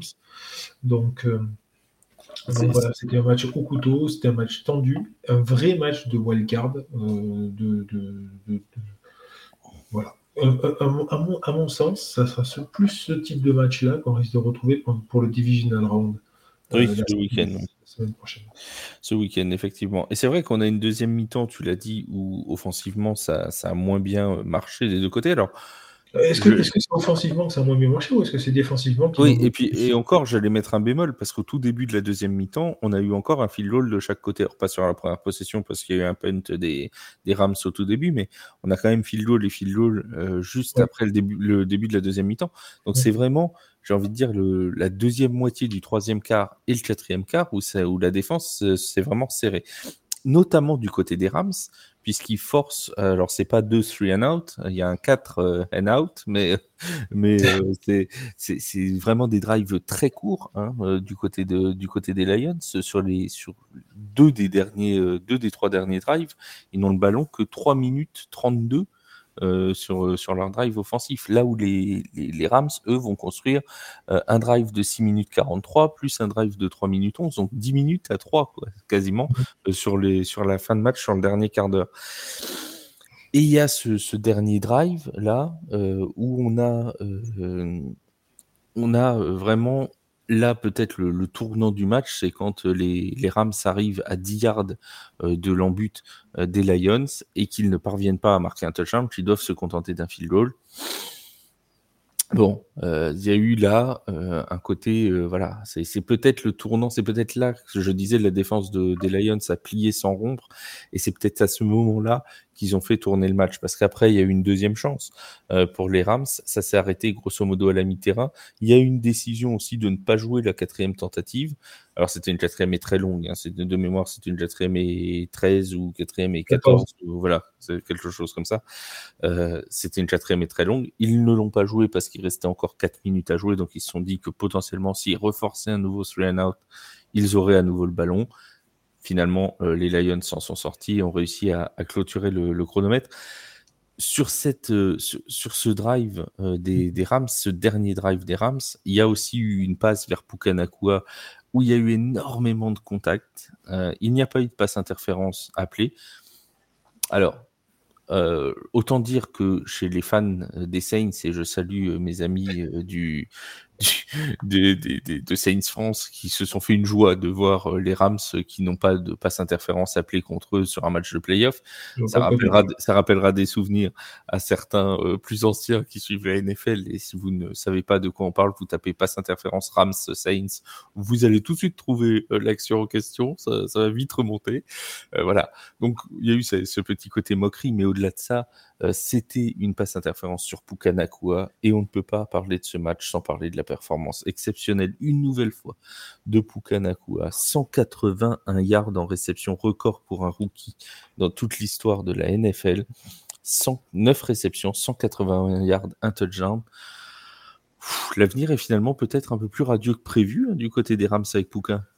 ils sortent de loin, ils partent de très loin. Hein. Euh, ils avaient fait le fameux all-in qui leur a permis d'avoir le titre euh, avec, euh, en 2021, je crois maintenant que c'était. Euh, oui, c'est ça. Euh, c'était un all-in complet, hein. c'est-à-dire que l'année d'après, ils ont, ils ont, je crois qu'ils ont fini dernier, leur, dernier de leur division. Mais non, mais c'est incroyable. ce Nakua là, qui sort là, de là. Cinquième tour. Mais non, mais c'est. oui, cinquième ou sixième, je ne sais même plus. Cinquième. Oui, c'est cinquième, je crois. Fin, fin cinquième, il me semble, C'est ça? Oui, oui, je crois. Je vais vérifier quand même. Mais c'est un des styles, si ce n'est le style de cette draft. C'est incroyable. Euh, Pukanakua, la puissance qu'il a. Euh, et puis, enfin, je veux dire, ok, c'est un rookie. Euh, on en a parlé tout à l'heure avec CJ Stroud notamment. Mais tout le monde l'a vu comment il jouait tout le monde le sait qu'il est fort, qu'il est costaud. Donc il était, il était surveillé comme le lait sur le feu. Non, c'est très très fort ce qu'il arrivait à faire. Euh, bravo, bravo vois, J'ai qu'un seul regret, moi, en fait, parce que je, suis ni pour les Rams ni pour les Lions. Je suivais le match en tant que fan vraiment de, de football américain, pas plus.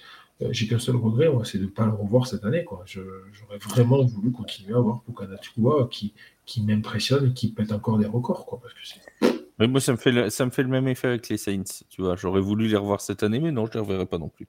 Bon, moi. Euh, par contre, moi, je voulais, je voulais, juste revenir sur ce que tu disais avant, hein, excuse-moi, mais sur le fameux dernier drive des, des, Rams où ils ont rendu la balle suite à, pour un punt euh, sur une troisième et 14. Juste avant, ils étaient sur une troisième et 4 et il y a eu une grosse pénalité, pénalité euh, sur un holding et cette pénalité coûte excessivement cher. Euh, parce qu'une quatrième et 4, on peut le jouer, une troisième, une, troisième et une quatrième et 14, bah, c'est difficile. Quoi. Euh, oui, et puis je pense que le choix, honnêtement, hein, je pense que le choix était bon. Il y en a qui ont dit euh, pourquoi est-ce qu'ils n'ont pas tenté un, un field goal? Alors ça aurait fait un field goal de 62 yards. Hein. C'était quand même. Non, les conditions. il faut savoir qu'avec le froid, c'est beaucoup plus compliqué aussi. Le ballon est plus lourd avec le froid. Hein, et en plus, on n'est pas haut en, altitude à, tu avais, le dôme, donc ils se sont dit, bon, pourquoi pas, ça peut se tenter, ça pourrait se tenter au Fort Field. Bon, ça s'est pas tenté. Bon, 62 yards, ils l'ont pas tenté. Après, il y avait la possibilité de tenter effectivement une quatrième et 14.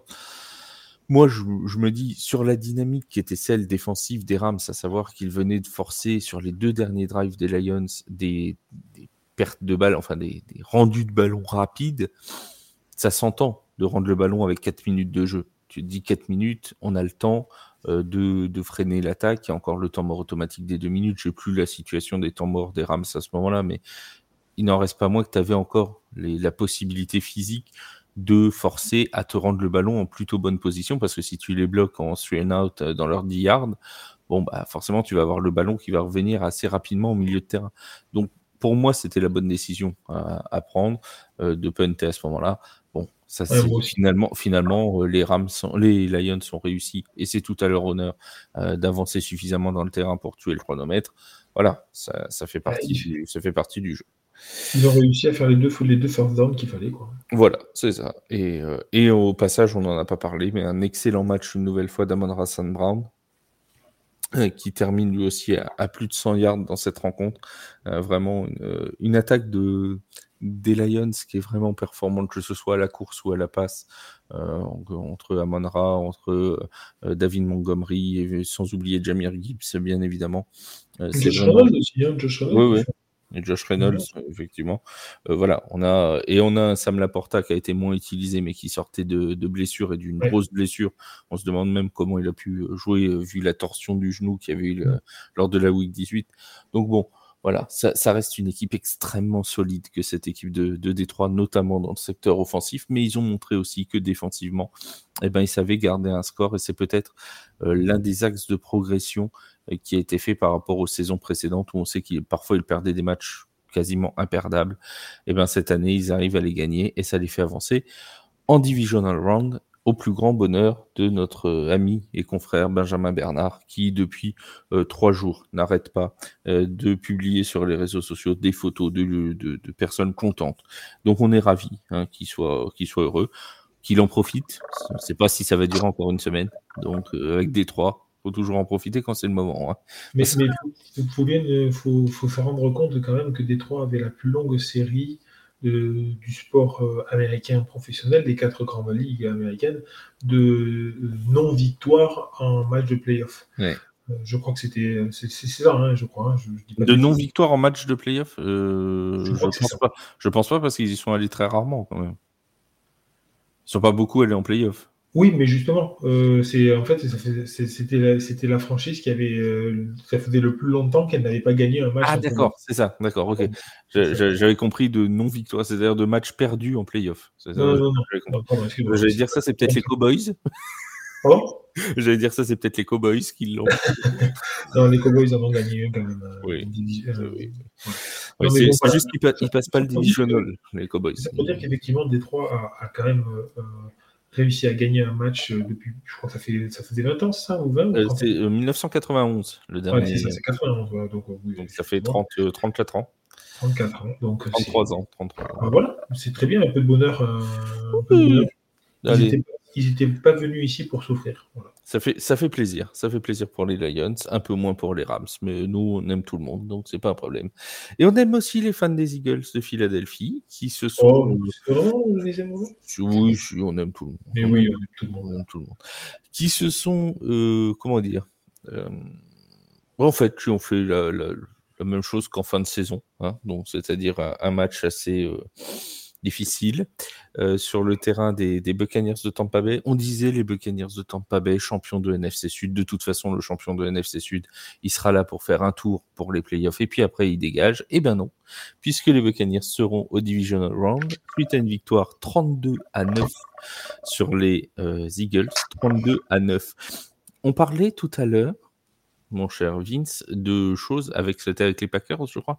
On disait, mais si on nous avait dit ça en début de saison, eh ben, imagine qu'on t'ait dit en début de saison, avant la week one, et peut-être même encore pire, après 10 semaines de compétition, que les Buccaneers battraient les Eagles 32 à 9 en playoff. L'aurais-tu cru Je n'aurais pas mis un centime, je ne l'aurais pas cru. Il faut bien imaginer que les, Eagles étaient à 10-1. Eh oui. Ils étaient à 10-1. Ils finissent la saison à 11-6 et ils s'écroulent complètement. Il ne fait pas bon d'être fan des Eagles. Je, suis désolé pour vous, effectivement, parce que on a parlé de la saison des Cowboys. Mais euh, les Cowboys, effectivement, ont énormément déçu, mais notamment, plus, notamment parce qu'ils avaient bien fini la saison régulière. Et donc, c'est un match, ils sont passés au travers, ça arrive. Euh, les Eagles, ça fait sept matchs qui passent au travers. Euh, c'est dur, c'est très très dur. Là, c'est incompatible. Je vais être honnête, on, enregistre cette émission mardi soir, donc 24 heures après la fin de, ce match, un peu moins de 24 heures avant la fin de ce match, je ne comprends pas comment euh, Siriani est toujours coach des Eagles à ce moment-là. Moi, pour moi, il, va falloir, il faut changer quelque chose. C'est pas possible. je, vérifie les infos des fois qu'on est raté un truc dans l'émission. non, mais pour moi, pour moi, il y, a il y a un problème quelque part là. Euh, euh, le changement de coordinateur, euh, je crois que c'est le coordinateur défensif qui a changé, c'est ça, euh, des Eagles, hein, si je oui, les deux, les deux, Jonathan, Gannon et, Shane Staken qui sont qui sont partis donc respectivement du côté des, Cardinals de l'Arizona pour être head coach et des Colts d'Indianapolis là aussi pour un poste de head coach. Ils ont perdu leurs deux coordinateurs cette saison et ouais, mais bon, ça commence à se sentir. Hein. Ouais, mais là, là, là c'est chaud, quoi. C'est compliqué. C'est vraiment compliqué. Euh, euh, les, les, Eagles qui avaient. Euh, enfin, on a, fait, on a fait des podcasts, nous, chez TF1, où après 12 ou 13 semaines, on les mettait favoris pour être first seed. Donc, ah oui, oui. J'ai relu, relu, ma preview de début de saison que j'avais publiée sur les Eagles, où, qui s'intitulait Les vrais favoris de la NFC. Ça a mal vieilli. Ah ben oui, oui, mais euh, si, on, peut regarder hein, euh, les, les, pronostics, en début de saison de la team TFA. On avait mis, je pense, les Eagles très très haut placés. Donc, euh, D'ailleurs, ça me, permet d'annoncer que nous ferons un podcast spécial du débriefing du power ranking que l'on avait fait. au tout début de saison, on avait fait un power ranking avec Mathieu Van Ball et il m'a demandé si on pouvait faire une review du, du, Power Ranking avec lui. Donc on va faire on va enregistrer un podcast avec Mathieu euh, dans les prochaines semaines, hein, sûrement juste après la fin de la, de la, saison, la fin des playoffs. Voilà, où on reviendra sur nos prédictions de, cette saison. Ça risque d'être assez croustillant, euh, vu comment on a été mauvais. Donc, voilà, faut le dire. Hein, quand on est mauvais, on est ah, mauvais. Hein, mais c'est toujours pareil. Mais euh, je pense que si on regarde les Texans, on les a pas mis beaucoup de très haut. Et c'est ça qu'on aime dans le football euh, américain. C'est que c'est imprévisible au possible. Alors oui, on se gaufre tous les ans, mais tout le monde se gaufre. C'est ça qui est drôle. Sinon, ce serait moins, ce serait moins marrant. D'ailleurs, juste pour dire aussi, mais euh, dans la team euh, TFA, sur, j'ai les pronostics sur 7 à avoir fait notre, notre petit power ranking de début de saison.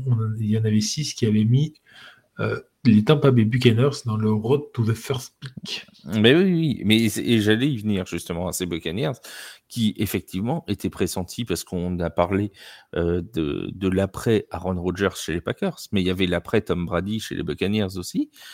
Euh, ils sont allés chercher Baker Mayfield sur un contrat d'un an. On rappelle que Baker Mayfield sera agent libre à la fin de la saison.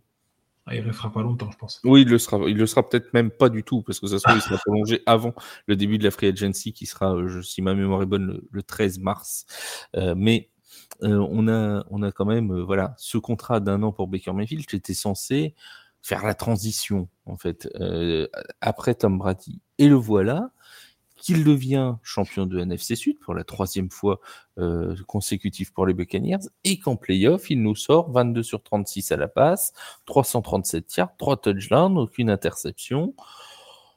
Pour récupérer l'histoire des Buccaneers, ça fait plus de 300 yards, 3 TD, de 0 interception. C'est ça. Et c'est seulement le deuxième QB de l'histoire des, Buccaneers à réussir à passer les 300 yards parce qu'ils ont fait euh, en playoff, hein, parce qu'ils ont fait ça que sur quatre matchs de playoff et les trois d'avant c'était Tom Brady. Donc euh, voilà. Donc c'était le deuxième QB à réussir.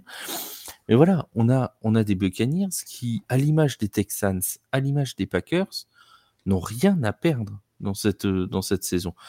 Eux, ils avancent, ils vont aller jouer les Lions à Détroit, ils perdent, c'est normal Comme les Texans qui vont aller jouer les Ravens, ils perdent, c'est normal. Comme les Packers qui vont aller jouer les 49ers, ils perdent, c'est normal. Sauf que sur l'une de ces trois équipes, je vous mets un billet qui va y avoir au moins une qui va sortir son, son, rival. C'est voilà. Alors je les ai pas mis dans le concours de pronostic de TFA parce que euh, je suis en tête et que j'ai pas envie de perdre, mais euh, je voilà, je, vous garantis qu'il y en aura au moins un des trois.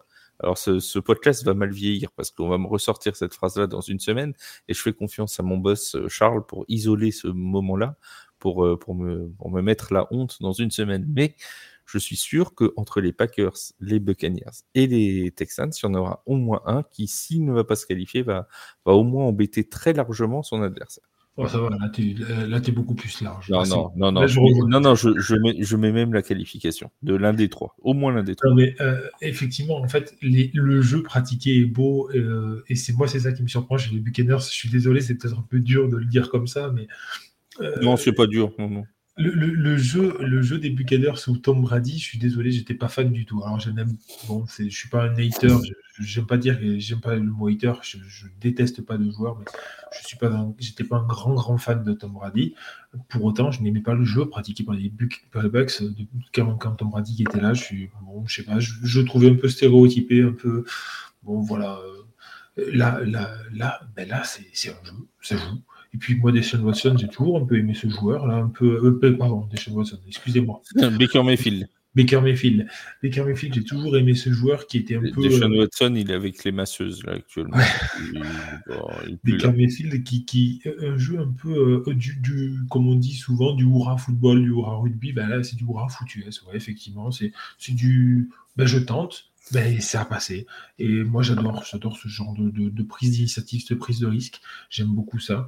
Euh, quand on voit qu'il y a quand même euh, six joueurs qui finissent à plus de 10 yards en réception, euh, ben, c'est beau, quoi. Ça veut dire que la réception, elle est quand même très distribuée qu'il n'y a pas un monstre offensif comme il peut y avoir par exemple chez les Rams avec Nakua, mais que quand on regarde euh, Kay qui finit à 89 yards, David Moore qui finit à 66, Trey Palmer qui finit à 56, certes sur une seule réception, mais qui fait 56 yards quand même, Mike Evans qui en fait 48 sur trois réceptions, euh, ben, c'est beau tout ça, c'est beau. Donc, euh, ben, oui, le match a été maîtrisé, hein, il faut quand même dire ce qui est, quoi. ils n'ont qu'à que 9 points.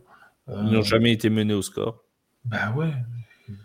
C'est voilà jamais été mené au score. C'est bref une copie parfaite, mais je vais terminer là-dessus. Est-ce que c'est vraiment une victoire surprenante au final? Parce qu'ils n'étaient pas favoris, euh, les, Eagles étaient favoris, mais quand on pense à la dynamique de la fin de saison, est-ce que vraiment, j'ai parcouru un petit peu les, avis des, fans des Eagles qui disaient, bah, limite, on s'y attendait, quoi. C'est, oui. Autant les Cowboys, on a été tous surpris, je pense. Beaucoup, en tout cas, ont été surpris.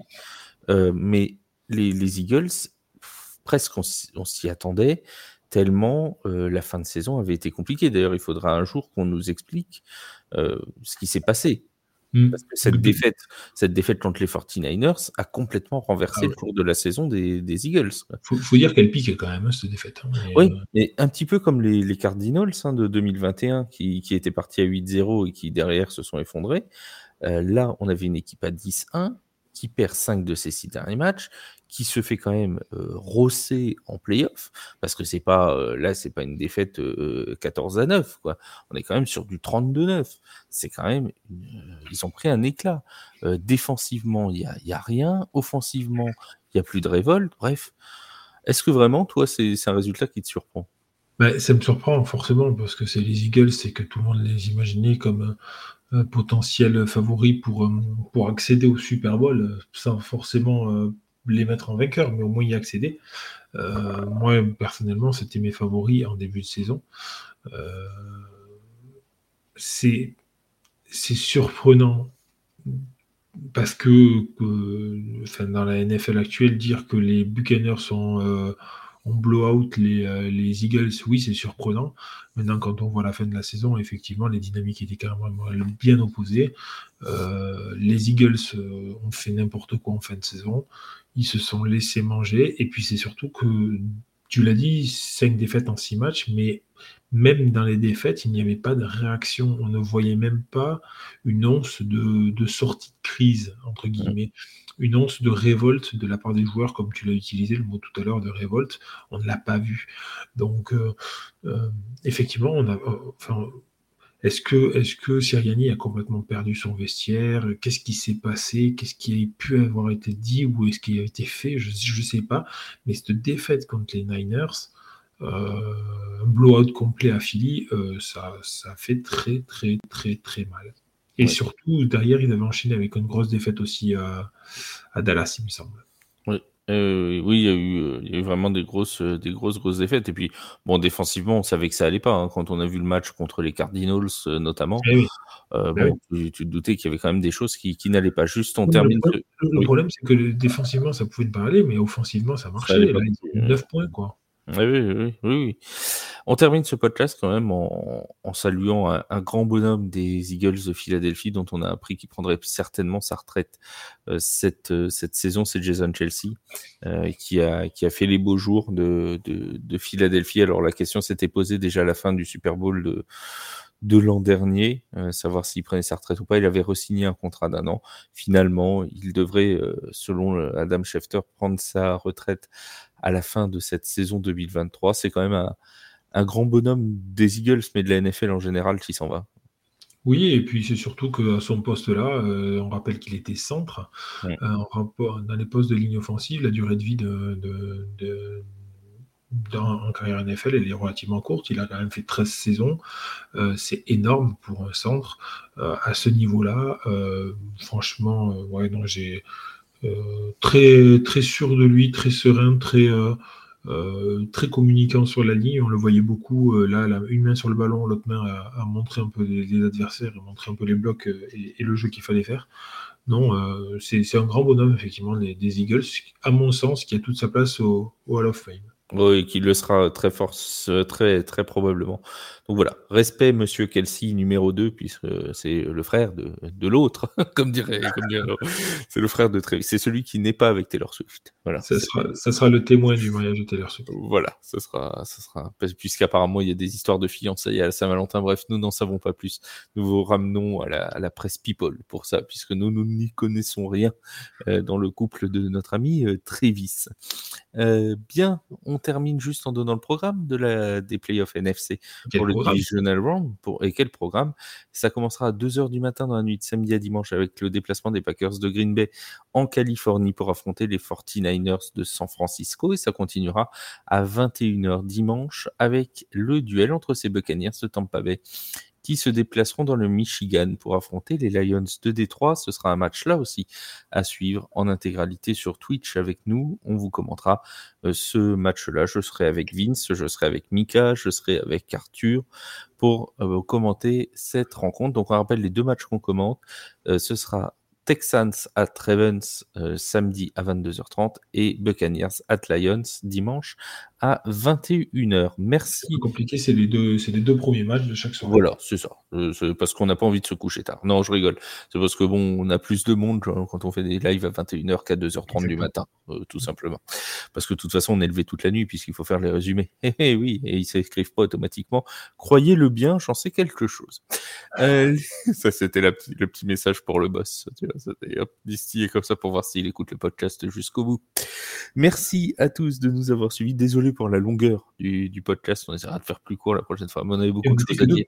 Et on n'était que deux. Vous imaginez si Seb avait été là, si on avait été quatre. Oh là là, on n'en parle même pas. Merci à tous de votre fidélité et d'être de plus en plus nombreux à nous écouter. Merci Vince pour euh, ce, podcast très très très riche. Merci à toi. Et on se retrouve dès demain du coup, dès jeudi sur les plateformes d'écoute pour la preview du Divisional Round. Portez-vous bien d'ici là et à très vite sur les antennes de TFA. Salut tout le monde. Ciao, ciao.